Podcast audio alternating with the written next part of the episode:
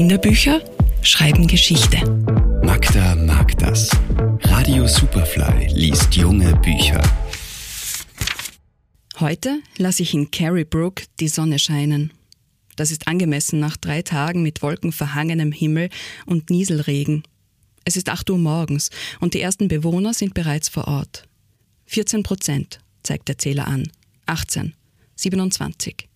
Carrie Brook ist die kleinste meiner Welten und die, die am wenigsten Arbeit dafür, aber den meisten Spaß macht.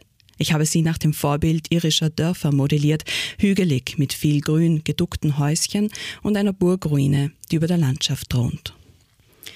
So beginnt Ursula Poznanskis Jugendroman Kryptos. Jana ist Weltendesignerin, eine von vielen, die virtuelle Welten programmiert, in die die Menschen eintauchen und in denen sie leben. Denn die reale Welt wird von Klimakatastrophen heimgesucht und ist aufgrund der Hitze kaum noch bewohnbar. Die virtuellen Welten hingegen sind so vielseitig wie die Menschen, die in Wohndepots liegen und via Transfer von einer Welt in die andere springen können. Für Jana und ihre Kolleginnen ist es wichtig, dass sich die Besucherinnen darin wohlfühlen. Ihr Erfolg wird an der Einwohnerzahl gemessen.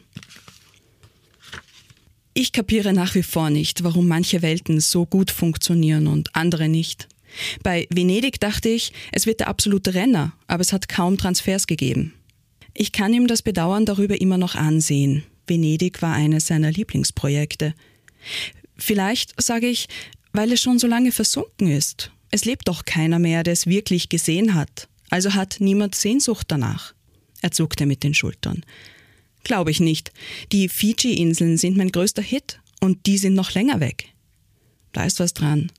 Rick, unser Kollege mit dem zweifelhaften Humor, nennt sie deshalb auch Fuji-Inseln. Doch bald schon scheinen auch die virtuellen Welten bedroht. Unter dem Deckmantel, die reale Welt schützen zu wollen, verfolgen die Masterminds ein gefährliches Ziel.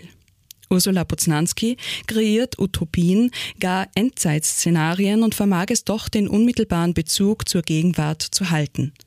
Kryptos ist ein Page-Turner, der seine Leser nicht ohne Beklemmung ihrer eigenen Welt überlässt und viele Fragen offen lässt. Wie weit sind wir von der gezeichneten Utopie entfernt? Können wir unsere Welt designen? Ab wann ist es zu spät? Kryptos von Ursula Poznanski erschienen im Löwe Verlag.